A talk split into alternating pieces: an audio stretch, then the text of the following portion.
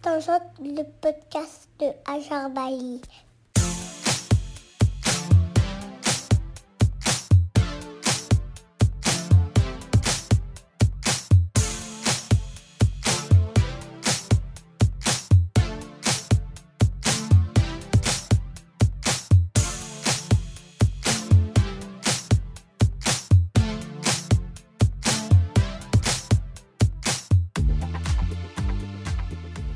Sofiane Baroudi est journaliste, il est poète, c'est aussi un militant engagé qui a cette faculté remarquable à identifier et relier des combats révolutionnaires dans toute l'histoire du monde.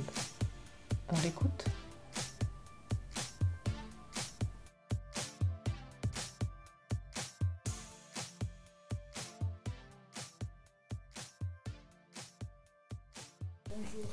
Bonjour. Bonjour.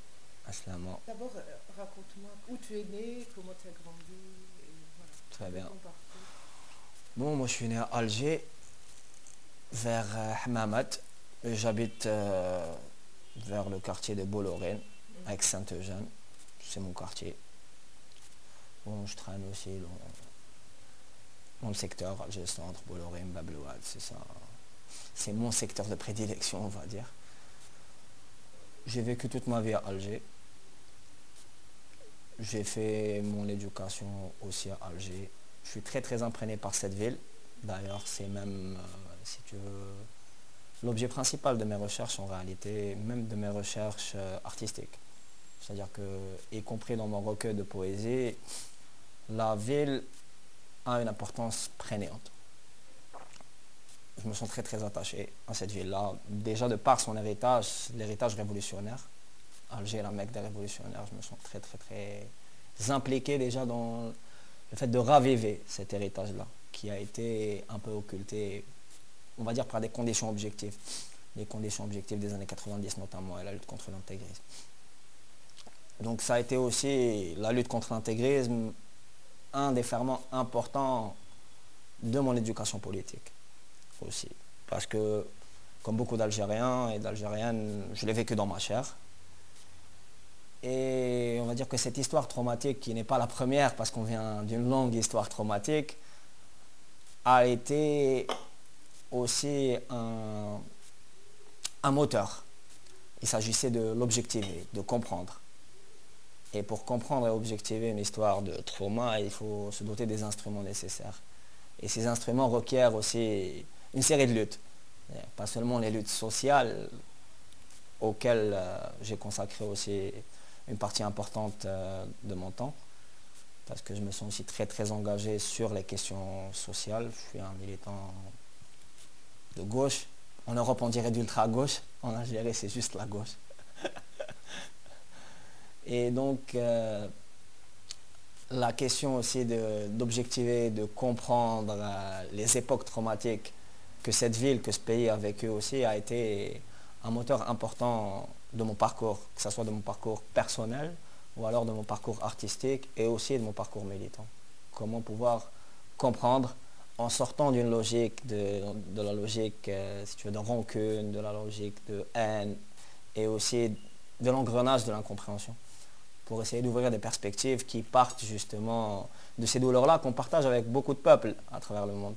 Peuples en Afrique, en Amérique latine, en Asie et aussi en Europe, avec, euh, avec les prolétaires de tous les pays, on va dire, et avec les gens de bonne foi. Et ils sont nombreux.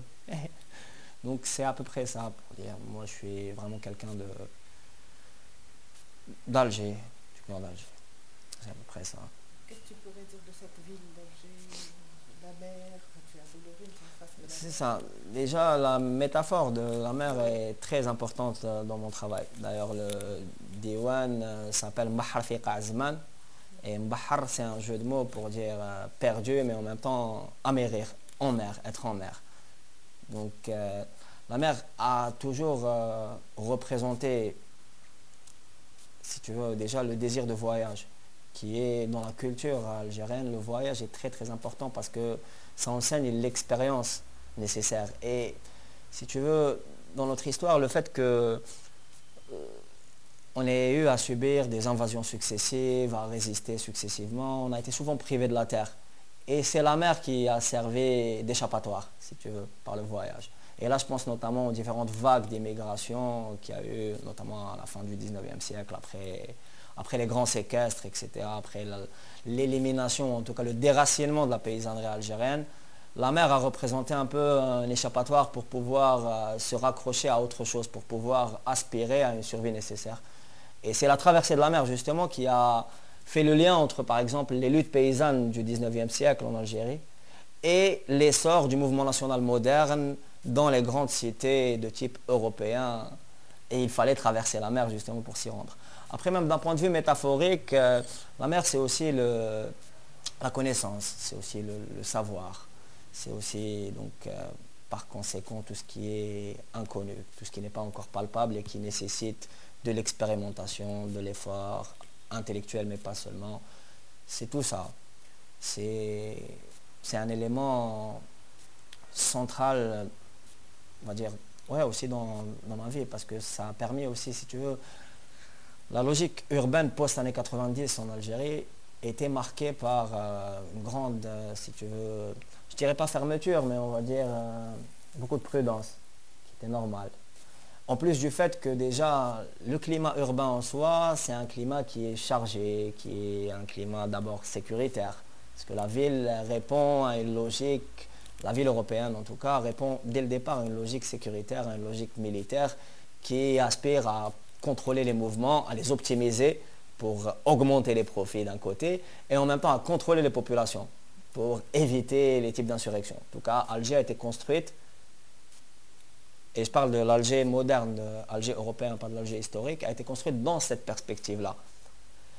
Et donc cette atmosphère-là, notamment après les années 90, le climat des états, de l'état d'urgence, etc., faisait que l'espace urbain était un espace qui, pouvait être ressenti comme étant un espace hostile. Et la possibilité d'être euh, à proximité de la mer donnait l'illusion de pouvoir avoir accès à des espaces de liberté ou en tout cas donner la possibilité de construire en résistance des espaces d'utopie temporaires, momentanés. C'est le cas par exemple de certaines criques que j'ai fréquentées, notamment dans la région de Bollorène ou de Pointe-Pescade. J'imagine les journées que tu passes, quoi. avec tes amis, euh, sur les criques?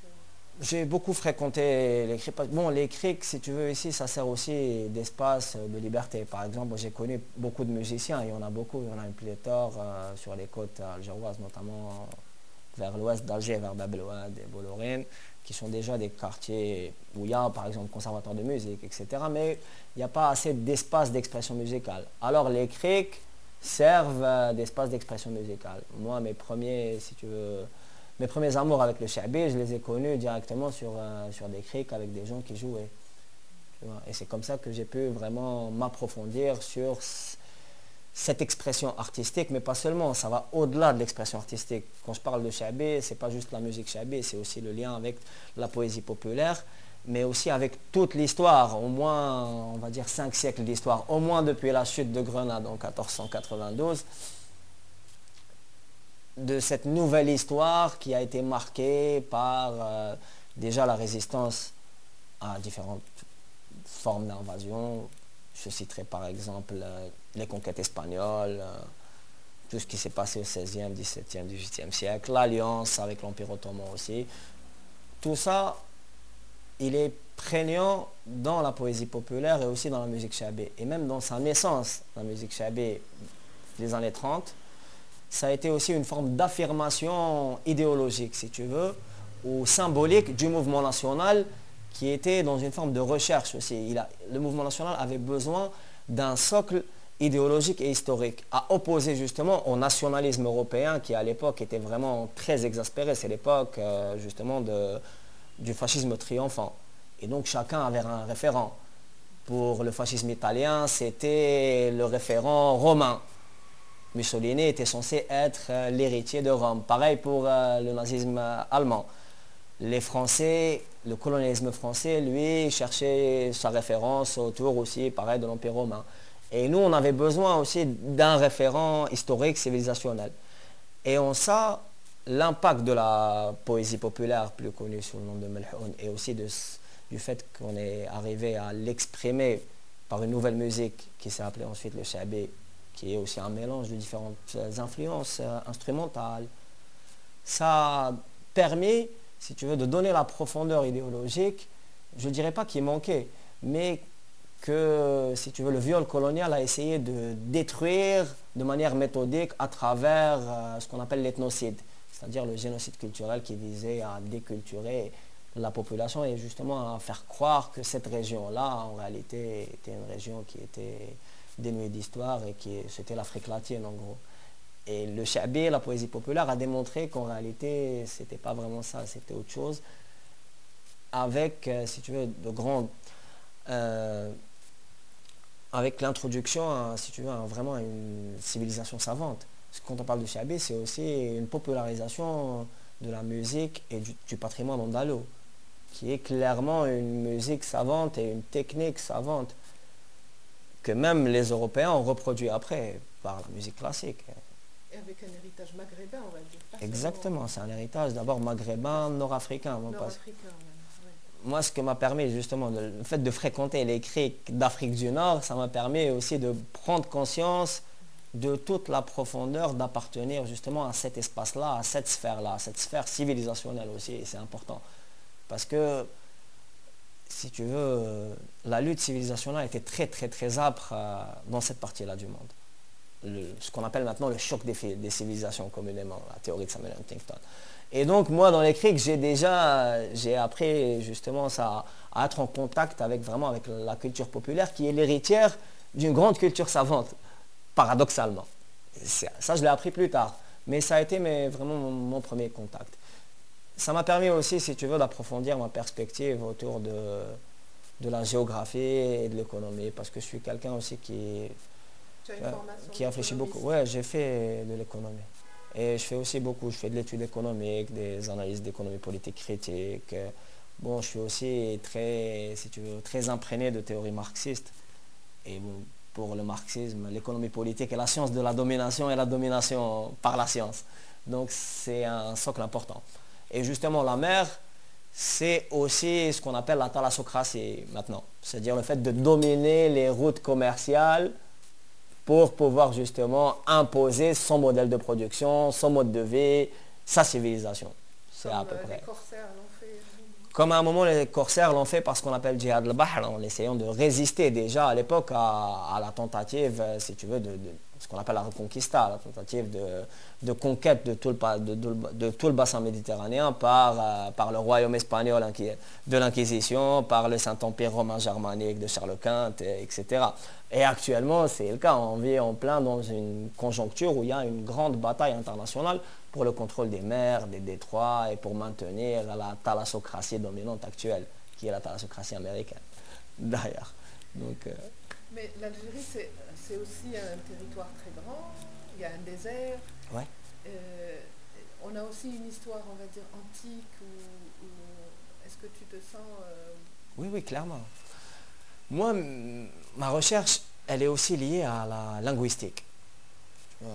C'est-à-dire que j'écris de la poésie en arabe populaire, déjà pour démontrer que l'arabe populaire vient d'une tradition linguistique euh, antique. C'est-à-dire que l'arabe populaire, comme l'arabe dit classique d'ailleurs, vient de ce qu'on appelle le, phénicien ou le punique. Tamazirt, c'est plutôt le libique. Mais Tamazirt s'écrit en tifénar, qui veut dire le punique. Donc il y a un lien quelque part. Par exemple, ici, il y a des... Tifinar, ça veut dire punique. Oui, ça veut dire punique. Tifinar. Tifinar, ça veut dire punique. Et les deux sont liés. Par exemple, la sphère libico-punique, depuis même avant ce qu'on appelle les conquêtes arabes, depuis avant l'expansion, islamique, il y avait déjà, euh, si tu veux, un bilinguisme en Afrique du Nord. Tu avais le punique qui servait de langue commerciale et tu avais le libique qui servait plutôt de langue entre les, populations de la région. Ça, c'est après Carthage, notamment. Et donc, oui, je m'intéresse beaucoup à l'aspect antique, qu'il s'agit vraiment d'approfondir. D'ailleurs, une fois, j'ai discuté avec un scientifique algérien qui m'a beaucoup impacté et qui m'a parlé de la nécessité d'inventer l'algérologie. comme, euh, à peu près comme l'égyptologie. Parce que, bon, on a récemment découvert les plus vieilles, euh, par exemple, euh, avec le projet de Sanouni à Ain c'est les plus vieilles, si tu veux, les plus vieilles traces humaines, de plus de 2 millions d'années. Après, on a aussi les, fresques rupestres, qui représentent aussi une civilisation, quoi qu'on en dise, euh, qui, dépasse les 10 000 ans. Et les fresques rupestres, c'est aussi une forme d'écriture. C'est-à-dire que même la théorie de l'écriture euh, cunéiforme, le khatlam qui serait la première écriture, peut aussi être remise en cause justement par les fresques rupestres, qui sont, quoi qu'on en dise, une forme d'écriture et une forme d'expression artistique très aboutie, qui selon certains, notamment selon Cheikh Diop, c'est à peu près, si tu veux, l'introduction ou le prélude à ce qu'on appelle la grande civilisation égyptienne, qui n'était pas dans le delta du Nil, contrairement à ce qui est communément admis, mais qui était plutôt dans ce qu'on appelle la région soudanaise.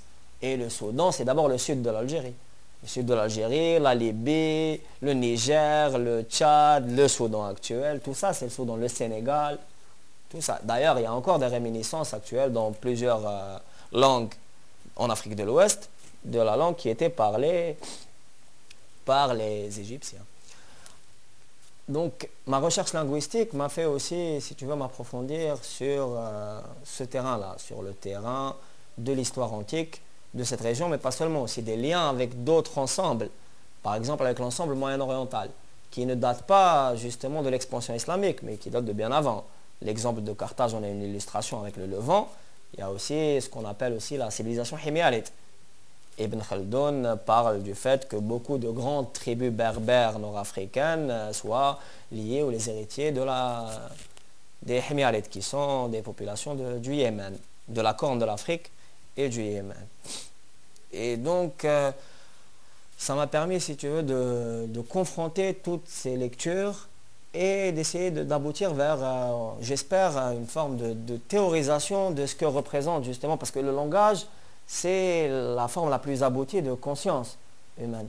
C'est la forme la plus aboutie aussi, si tu veux, d'expression artistique. Et la langue arabe en soi, elle a une valeur sacrale très importante. Et la valeur sacrale, c'est, si tu veux, la valeur centrale dans l'expression artistique. Selon Walter Benjamin, par exemple, qui est quelqu'un que, je respecte beaucoup, un auteur allemand, Walter Benjamin dit qu'une œuvre d'art n'existe pas si elle n'a pas d'aura. Et il entend l'aura comme étant, si tu veux, le potentiel de sacralisation. Et c'est ça une œuvre artistique en réalité. C'est une œuvre artistique n'arrive pas à dégager un aura qui est quasiment, je dirais pas métaphysique, mais plutôt mystique, et le terme est très approprié dans la région où la mystique est, quasiment prégnante, euh, et ça on pourra en discuter si tu veux, même différentes formes de mystique, différents syncrétismes, différents courants. Et donc euh, j'ai l'impression que on peut vraiment toucher du doigt quelque chose, euh, si tu veux, de, déterminant, y compris au niveau international, pour vraiment une relecture de l'histoire des civilisations par la perspective de la linguistique en Afrique du Nord et par, euh, si tu veux, une vraie analyse de ce qu'a été la civilisation nord-africaine, contrairement à ce qu'on peut croire. Parce que souvent on dit que tout ce qui est à l'ouest de l'Égypte euh, n'est pas civilisé. L'Égypte du Delta. Or, nous, c'est le Maghreb, c'est ce qui est à l'ouest. Même chez les Égyptiens, c'était tête c'est le couchant. Tu vois? Mais pas possible qu'un ensemble qui soit aussi lié, tu as à l'est une civilisation à grand essor, mais à l'ouest, euh, pas grand-chose. Et ça, c'est démontré aussi par le fait que l'expansion islamique s'est produite d'une manière très très très rapide. Très très rapide, jusque vers la péninsule ibérique, parce que concrètement, il y a des liens avec la péninsule ibérique bien avant. On connaît l'histoire d'Hannibal, par exemple qui traversent les Pyrénées. Mais ça s'explique avec ces éléphants, exactement, qui viennent du Sahel. Mais ça, ça, ça explique aussi que, si tu veux, il y a des ferments civilisationnels, des ferments d'idées, des ferments symboliques très très puissants dans cette région, qui ne datent pas de 14 siècles, mais de bien avant, qui ont été juste optimisés par l'expansion islamique qui a su notamment politiquement, trouver la bonne formule pour pouvoir mobiliser les peuples autour d'une idée centrale. Et c'est ce qui a permis justement une expansion aussi rapide, notamment dans le versant occidental, c'est-à-dire en Afrique du Nord et dans la péninsule ibérique. Et justement, les, Algériens ou les Africains du Nord, quand ils ont adopté l'islam.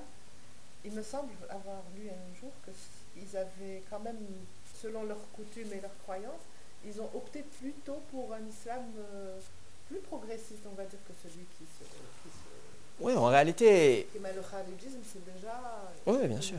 Bien sûr. C'est, en réalité, c'est l'islam dans sa naissance et c'est en plein, en plein actualité. Ce qu'on appelle Sadr al-Islam, c'est-à-dire les, débuts de l'islam, sont à réexplorer concrètement.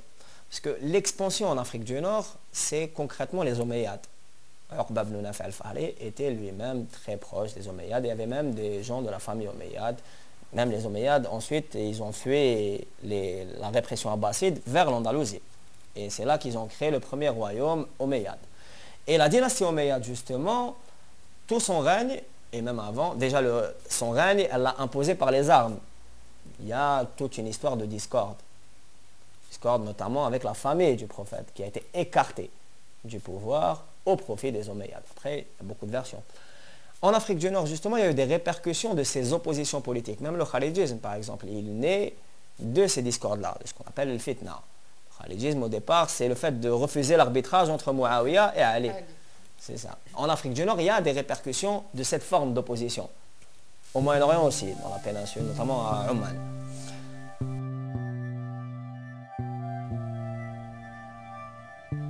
Avant de reprendre notre conversation, j'ai demandé à Sofiane Baroudi de lire pour nous un poème extrait de son recueil qui s'intitule Mbahar fi On l'écoute. لسان الشعبي. في الجزائر زمان قبل الطاير الشعب ماشي يتبع في الضباير هايم يجري على شغالو العقل حاير. في السما شباب طاير مع رياح الهوا ساير. في جو الطيور الحرة زاير. القلب جمار وزافر. في المدينة الزعاف كاتر. المنكر منتشر في الزين ساطر. لين شافت العواير. لود انت وسخت بخبار النهب الملاير. الكتاف عياها الجهد عند صحاب شكاير. ولسان والفم تبكم في كلام والجحود تعاير. عدموه نفاوه نحاوه كيما عديان البارح محاوه. استعمروه منعوه ونساوه. فرغوا جميع ما حمل دفنوا كمالو تحت الرمل. حبوا يكملوا القليل اللي كان ليك وليا. العهد والسواعد الشخصية والطوابع المخيال والواقع. كل واش نكون الدنيا والكون. عدموا لأختي قالوا عامية وهي صياغتي بجمالها سامية. شبحت بالجواهر الشخصية. قالوا عامية وما لها قيمة وكل حومة بخاصية. جديد كاين ديما في زنق الحياة الشعبية. الهضرة من قتالها سليمة حيا بين الدين الصنايعية لطيفة بالفق الميمة فيها وصية على كل بلية. بين التحرير الأمة في لسان خاوتي وموالية. واقفة بجود بوياني وكرامة جيراني نورت طريقي بعد خسيق عدياني.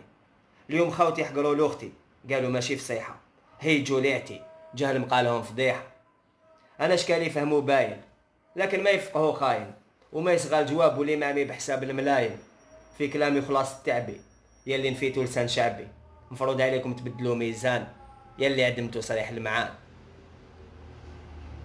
لساني ماضي. حاضر للقاب عدالي. قاضي محامي على حق قوالي سبق الوطن السلاطن والدوالي. عرف عمومي بخوالي. خلا في جلدي صبغة.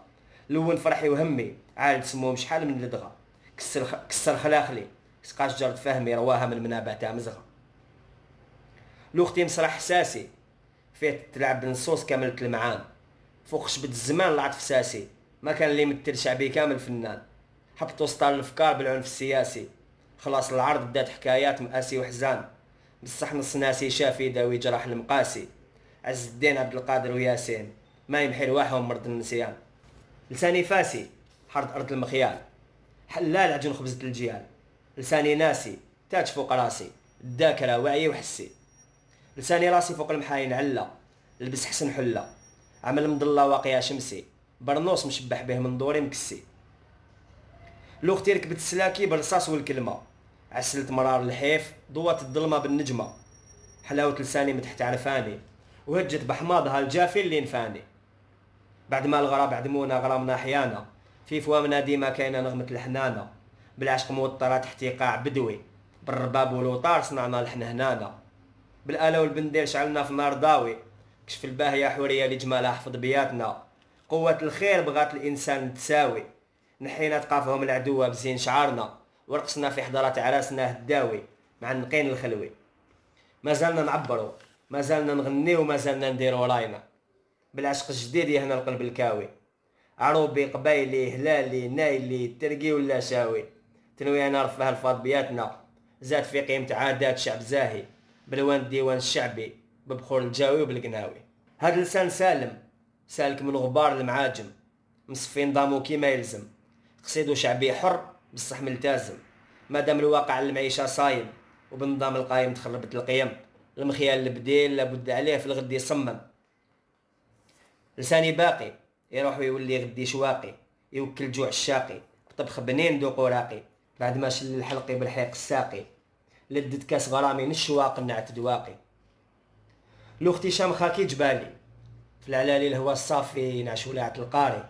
بين الويدان والغوابي تقطعت حبالي وتوسعت في الكفاح قول بصاري علمت باللي غير دراعي راس مالي كي شفت الجور اللي في الإنسان صاري.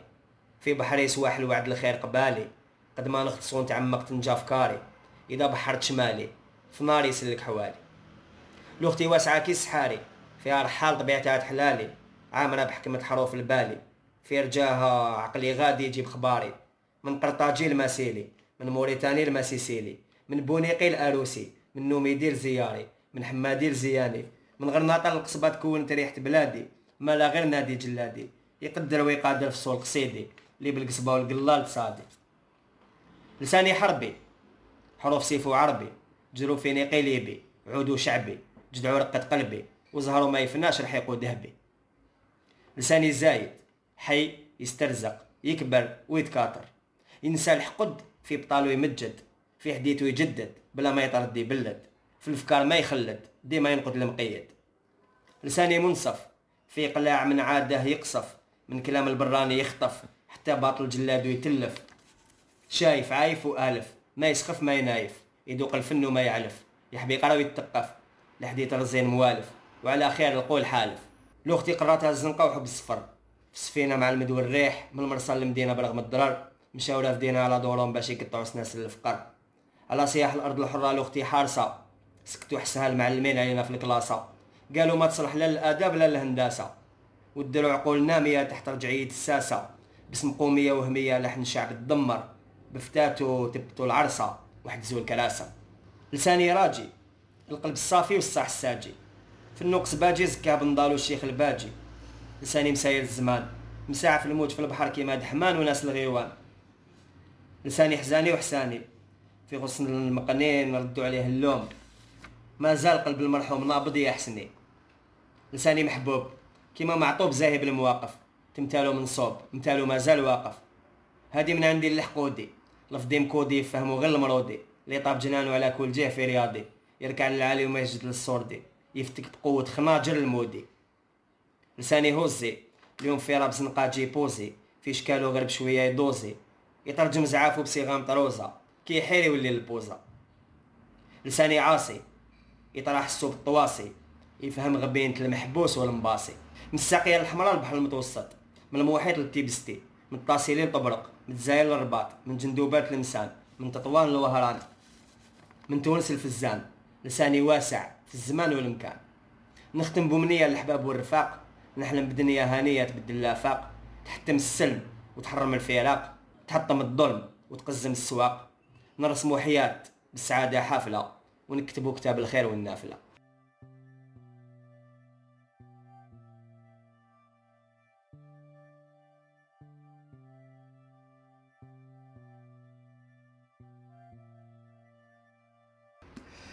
Euh, oui, on a parlé euh, politique et comment l'organisation euh, peut, peut, être envisagée dans, dans l'Algérie de demain.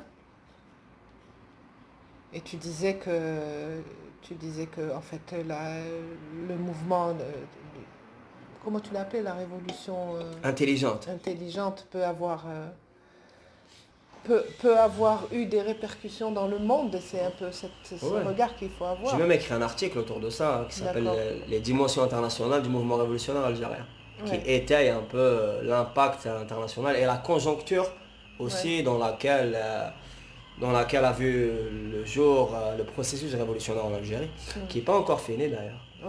Mais qui a quand même accompli, on va dire, qui a quand même réussi à gravir des étapes importantes, malgré toutes les vicissitudes. En général, tu sais, les processus révolutionnaires, historiquement, ça finit souvent en guerre civile. Hein. C'est pas le cas ici. C'est déjà, ça veut dire déjà que c'est une prouesse. Non, moi je pense qu'on a, qu'on a déjà échappé à cette possibilité. Déjà. Et en, général, quand un régime, un système est déchu, souvent tu as une riposte qui est violente. C'est ce qu'on a vu dans la plupart des processus révolutionnaires euh, durant l'histoire, à commencer par la Russie. On parle souvent de la révolution d'octobre, hmm. mais ce qui a eu vraiment de plus important, c'est toute la contre-révolution blanche, dite blanche, qui a duré au moins 7 ans et qui a fait des, millions de morts. On a parlé aussi du cas du Nicaragua. Après la révolution sandiniste de 79, il y a eu toute une contre-révolution menée par des fractions d'extrême droite, euh, alliées avec des pôles internationaux, et qui a aussi fait des, millions de morts et qui a remis en cause les acquis de la révolution. Ce qu'on constate en Algérie, c'est qu'il y a un phénomène, si tu veux, où par exemple le conflit civil d'Ato a été tellement bien digéré de par les chocs qu'on a subis historiquement que sa possibilité reste vraiment, à mon avis, minime. Notamment au vu à la fois de la conscience des masses contre danger extérieur, mais aussi à la conjoncture objective. Mm. Tu vois. Anna, j'avais dit, euh, je crois que c'était en mai, mai 2019, à Mustafa Ben mon ami Mustafa Ben Fodel, que m'avait demandé de décrire à peu près la situation. Je lui ai dit que le champ des possibilités est ouvert. Et le champ des possibilités après, il est ouvert sur plein de perspectives différentes. Ça dépendra du facteur subjectif. Et le facteur subjectif, il est notamment dans les velléités d'organisation de la société. Et c'est un défi historique que pas seulement l'Algérie vit en tant que pays, mais je pense que c'est vraiment un défi historique mondial. Comment réorganiser les sociétés humaines de telle façon déjà à être résilient par rapport aux différents dangers, notamment aux dangers sanitaires, mais pas seulement, dangers sociaux, économiques, environnemental, aux dangers des guerres et des invasions et des conflits, par exemple à la question de l'eau aussi, et à toutes ces questions-là. Moi, je pense que le défi qu'on a à mener maintenant, c'est comment se réorganiser de fond en comble, se restructurer, mais aussi d'une manière intelligente. C'est ce qui est aussi en train de se faire. Nous, on s'est battu pour une assemblée constituante, pour une assemblée constituante souveraine, qui représenterait toutes les fractions et tous les pans, toutes les causes de la société algérienne. C'est-à-dire euh, à parts égales. Par exemple, il y a 50% de femmes, il faut qu'il y ait 50% de femmes représentées à l'Assemblée constituante. Il y a 70% de moins de 40 ans, il faut qu'il y ait 70% de moins de 40 ans. Il y a 10 millions de travailleurs, il faut que la proportion soit garantie et qu'il y ait autant de travailleurs dans l'Assemblée constituante. Il y a des travailleurs précaires aussi par million. Moi, j'en fais partie d'ailleurs. Il faut que cette, euh, cette tendance aussi soit représentée dans l'Assemblée constituante. On s'est battu autour de ça. Et il faut que l'Assemblée constituante aussi puisse avoir des ramifications locales. C'est-à-dire il ne faut pas juste que ce soit une structure centrale qui s'occupe d'écrire des lois. Parce que l'objectif, ce n'est pas juste d'écrire des lois. C'est de définir la nature des institutions et aussi de réglementer les rapports sociaux. Les rapports sociaux de production, mais aussi les rapports sociaux de vie commune. Et bon, en Algérie, on a un peu un, si tu veux, en certaines sphères, notamment les sphères d'élite, euh, un certain blocage par rapport à ça. Un certain blocage à, même si on arrive à vivre ensemble. Et franchement, on est un modèle de, vivre ensemble et d'intégration. Si on analyse les choses de manière précise, on peut s'ériger en modèle. L'un des exemples, c'est ce qui s'est passé, la canonisation à Oran, la canonisation de 20 prêtres chrétiens, qui est une première en terre d'islam, et qui démontre vraiment qu'il y a un modèle algérien de vivre ensemble. Il s'agit d'en prendre conscience, et il s'agit d'agir en conséquence aussi, dans, si tu veux, dans tous les milieux, aussi dans son microcosme social chose qu'on n'arrive pas encore vraiment, si tu veux, à accomplir d'une manière, euh, d'une manière euh, finalisée.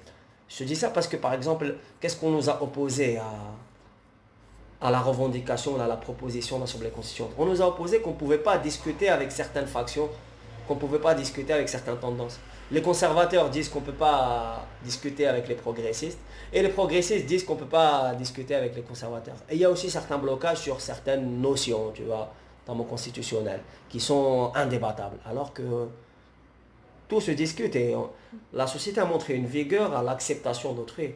Il s'agit d'en prendre conscience une fois pour toutes, tu vois, et d'avancer. D'avancer à travers ces acquis-là, parce qu'il y a des acquis, il ne faut pas les remettre en cause. D'ailleurs là, je vais aussi attirer l'attention sur, euh, si tu veux, une idée qui à mon avis est très très destructrice et qui est relayée à profusion. C'est le fait de dire que dans un pays comme l'Algérie, depuis l'indépendance, rien ne s'est fait. Tu vois. Ça, c'est une négation de, nous-mêmes. Euh, Anaya, en tant que produit de la post-indépendance, je me sens nié par euh, ce propos-là. Tu vois. Ça veut dire que, bon, on n'existe pas.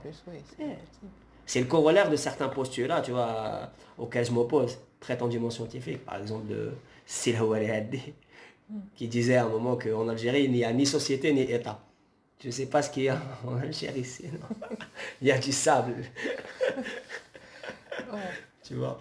Donc moi je pense que vraiment le défi historique actuel, et c'est le cas dans toutes les sphères de la vie, c'est comment arriver à des modalités d'organisation novatrices qui prennent en considération notre héritage historique, proche mais aussi lointain, et qui s'inscrivent dans une modernité réinventée, tu vois, pas dans la modernité importée. Parce que la modernité, on l'a imposée par le fer et le sang, tu vois. Et on a réussi quand même à inventer, si tu veux, notre propre modernité, qui va au-delà de la modernité altérée. D'ailleurs, il y a des gens qui en parlent d'une manière formidable. Je pense notamment à l'H. Mesheref, des gens, des quêtes. On peut vraiment s'inspirer de leur travail sur ça, tu vois. Comment vraiment réinventer une modernité qui serait au diapason et en lien avec l'héritage historique, j'insiste encore une fois, révolutionnaire, nord-africain et algérien en particulier. Et moi, je pense que ça peut vraiment constituer un espoir pour le monde. Parce qu'il faut voir la situation.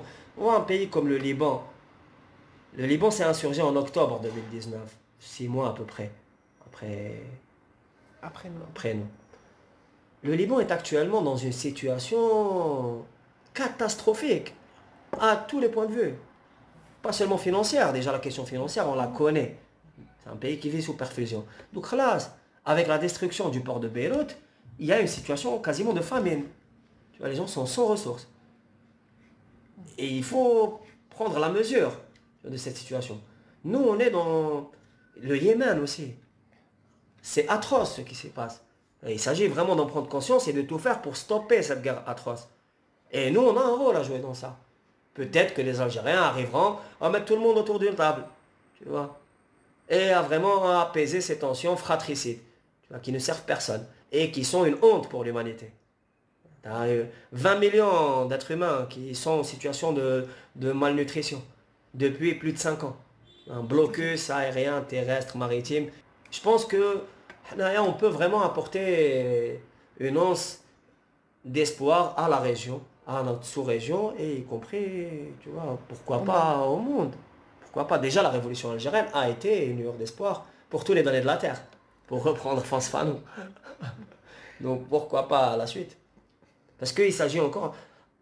D'ailleurs, même dans l'article que je t'ai cité, moi j'inscris, si tu veux, le, processus révolutionnaire en Algérie comme étant une continuité de la lutte pour la libération, qui ne s'est pas interrompue, où il y a des bons importants, où il y a, si tu veux, des points nodaux, où il y a des points de friction, de tension, des cycles, mais où il n'y a jamais eu d'interruption. Depuis longtemps, depuis Jugurtha, selon certains. tu vois? Donc je pense que vraiment, il y a la possibilité d'impulser vraiment un mouvement libérateur en prenant conscience de nous-mêmes déjà et de ce qu'on peut représenter. Et en s'écartant du nationalisme chauvin, bien sûr. Euh, sans se mettre des dates de... Bien sûr, sans se mettre un planning. Et aussi en s'écartant, tu vois, de, de l'idée addict, si tu veux, l'exception algérienne, ou une mm. forme de nationalisme chauvin qui est dans l'exclusion. De toute façon, le nationalisme algérien, dès le départ, il est internationaliste. L'étoile nord-africaine, au départ, elle s'inscrit dans une perspective internationaliste. C'est-à-dire que le nationalisme algérien, son objectif, c'est pas seulement de libérer les masses algériennes, c'est aussi d'apporter sa contribution à la libération du continent africain, du continent asiatique exploité, et par là même euh, d'aller vers une nouvelle civilisation vers un homme nouveau, comme disait Che Guevara. Tu vois? Donc, euh, ouais, je pense qu'il faut avoir euh, aussi. Ah ben, ça donne, euh, ça donne chaud au cœur quoi d'entendre tout ça. Ouais, bah, c'est bien. Il faut, c'est nécessaire. On vit dans une atmosphère qui est, qui est très angoissante. Pour le moins. Elle même plus, c'est très très anxiogène. Notamment avec l'augmentation des tensions. La semaine dernière, on était au bord d'une guerre nucléaire en Ukraine. C'était possible, quoi. Pendant la guerre froide, on en avait conscience. Il y avait des mouvements aussi qui contestaient, qui essayaient de faire pression pour éviter le conflit thermonucléaire. Maintenant, j'ai l'impression qu'il y a une forme d'occultation. On essaie de, bon, il n'y a pas de problème, le système va se régénérer, il n'y a aucun souci. Parce qu'on vit aussi une crise économique historique sans précédent. Le système capitaliste, tel qu'il s'est configuré au moins depuis le 19e siècle, est en phase de décomposition. Et ça, c'est clair. Hein. Même les grands chantres du capitalisme l'avouent. Et d'ailleurs, ils font agir toute leur, euh, comment dit, leur contre... Euh, ils font agir euh, toute leur armada pour essayer justement de, de, se, maintenir. de se maintenir autrement. Peut-être par, par, peut-être par le fascisme, c'est-à-dire par la dictature terroriste ouverte. Ce qui est une option. En tout cas, dans le centre, dans les pays du centre, dit impérialiste ou capitaliste, l'option, elle est complètement posée sur la table. Les États-Unis ont été gouvernés pendant 5 ans par un régime fascisant, pour être gentil. Le phénomène trumpiste euh, est une indication, à mon avis, de l'urgence de la situation. Parce que même en Europe, il y a des régimes en Europe qui sont des régimes ouvertement, on va dire, euh, qui font ouvertement dans le nationalisme d'exclusion. Je pense notamment à la Hongrie ou maintenant à l'Autriche il y a des velléités en Espagne, en Italie, en France, en Grande-Bretagne, euh, Brexit. Et c'est possible qu'il y ait vraiment une généralisation d'un modèle euh, pour le moins dur. Pour le moins. Il faut s'y préparer. En tant qu'Algérien et en tant que représentant, enfin représentant si tu veux, qu'avant-garde, on va dire, des peuples africains, on est nécessairement, on doit être nécessairement dans la prospective par rapport à ça et de préparer ce choc-là. Parce qu'éventuellement, faut pas oublier les leçons de l'histoire. Les années 30, les années 40, euh, tu as des, populations qui ont été stigmatisées, génocidées, ça peut se reproduire. L'islamophobie structurelle en Europe peut concrètement constituer un vrai foyer pour euh, éventuellement pour, euh, pour des procédés génocidaires. Tu vois. Parce que les tendances sont encore là. Les tendances euh, fascistes, rétrogrades, elles se maintiennent. Malheureusement. Tu vois. Il faut en prendre conscience. Il faut arrêter. Parce que je remarque aussi qu'il y a beaucoup d'aînés dans les milieux d'élite qui ont cru dur comme fer au modèle de la mondialisation libérale comme étant la fin de l'histoire. Tu vois. Et comme étant le modèle qui permet l'essor des forces productives, euh, le bien-être de l'humanité, le développement de la science, des techniques, de l'art. Or, euh, tu vois, le postmodernisme a démontré, a démontré sa fiabilité, enfin, a démontré, si tu veux, sa finitude même. Le postmodernisme voulait nier les grandes idéologies, les grandes luttes, euh, mais elles sont là encore. Les grandes idéologies, la confrontation, elle est encore là. Les grandes luttes sont encore là. Et on le voit. Parce que les peuples ne se laissent pas faire, même quand ils sont complètement démunis. Et là, je pense notamment aux Yéménites, qui même en étant ultra démunis, agressés, affamés, réussissent à mettre, euh, à ébranler l'ordre établi. Ils ont réussi par des attaques à, à transpercer par exemple le système de défense saoudien qui est l'un des plus développés au monde, le dôme de fer, et même à toucher les sites de production pétrolière et à, faire chuter la bourse, tu vois. Alors que c'est, c'est les plus pauvres qui arrivent à toucher les structures des plus riches. Tu vois. Ça, ça s'est passé en septembre, je crois, 2020 avec l'attaque de Bgig, tu vois. Et c'est aussi une indication par rapport, euh, si tu à l'asymétrie entre riches et pauvres. C'est-à-dire que même les pauvres, en étant ultra démunis, ils arrivent à trouver des procédés, des modalités, tu vois, à la fois pour tenir le coup, pour résister, mais aussi pour se mettre à l'offensive, tu vois. Et on ça, ben, on peut qu'être optimiste ici. Bah ouais, on n'a pas le droit de ne pas être optimiste quand on voit que les gens sont en train de résister et de lutter alors qu'ils sont 100 fois, 1000 fois dans des situations pires que les nôtres. Ou bien Gaza, ou bien... bien Gaza qui a le plus grand camp de concentration à ciel ouvert. Là, depuis plus de 15 ans. Et ça perdure encore. C'est le cas aussi du reste des Palestiniens. le peuple sahraoui aussi, qui nous montre, euh, tu vois, le chemin, qui montre que même après 45 ans d'exil dans les camps, même après la politique du fait accompli, même après la complicité des instances internationales, du droit international qui favorise le fait colonial, le peuple sahraoui montre qu'il est encore déterminé à disposer de lui-même les armes à la main. Il montre, euh, il montre le chemin, à mon avis. Déjà, à tous les peuples africains, aussi au peuple palestinien. Après, tu vois, c'est pas une apologie de la guerre. Parce que les Sahraouis font la guerre pour la paix. C'est ça qu'on disait aussi entre 54 et 62.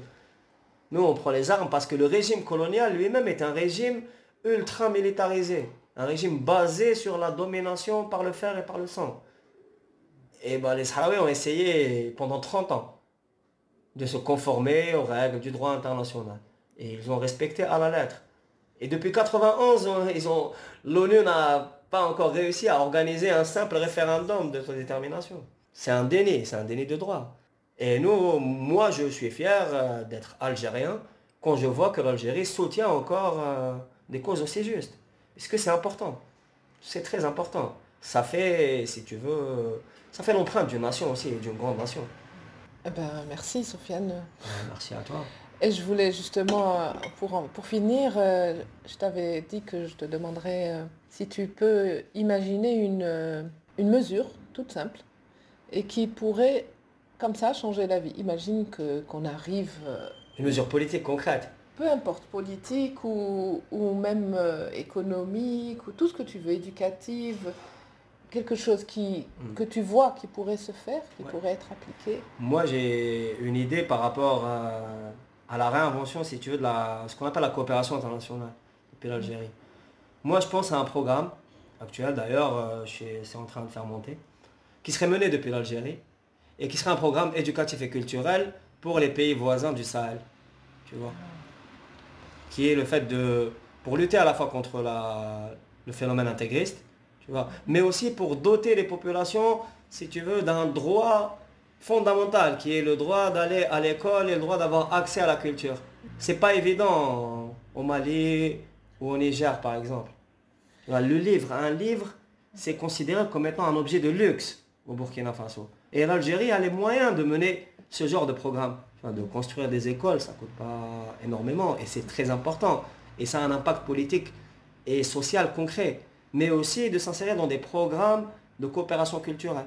C'est des populations voisines, mm. c'est des populations, c'est la même population historiquement. Et donc, il n'y a, y a pas de barrière concrètement. Ça peut se faire euh, en arabe et en français. Les deux langues, on peut les utiliser, tu vois, pour le support culturel, parce que c'est des populations qui sont pour la plupart musulmanes aussi. Mm. Et il y a un intérêt déjà stratégique ultra important à ça, déjà pour sécuriser notre environnement, mais ça fait partie aussi de notre devoir quand tu vois que par exemple le Mali et le Niger sont des pays qui ont un des plus grands fleuves, un des plus grands cours d'eau, mais où les populations n'ont pas accès à l'eau potable, ça peut pas, la situation ne peut pas durer. C'est-à-dire qu'il s'agit d'agir concrètement. Et je pense qu'un pays comme l'Algérie peut et doit agir. Bon, on a déjà commencé il y a la, coopération internationale, il y a l'agence de coopération internationale qui commence à bouger, il y a des, programmes qui sont mis en place. Pas assez quand même. Exactement. Moi je pense que l'accent doit être mis notamment sur la coopération culturelle et sur l'aspect éducation, notamment dans, dans ces zones limitrophes. Merci beaucoup Sophie. Merci à toi, merci beaucoup à toi.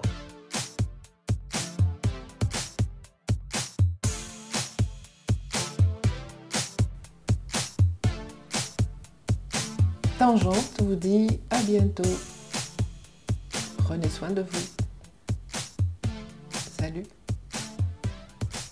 Tangente, le podcast de Ajar Bali.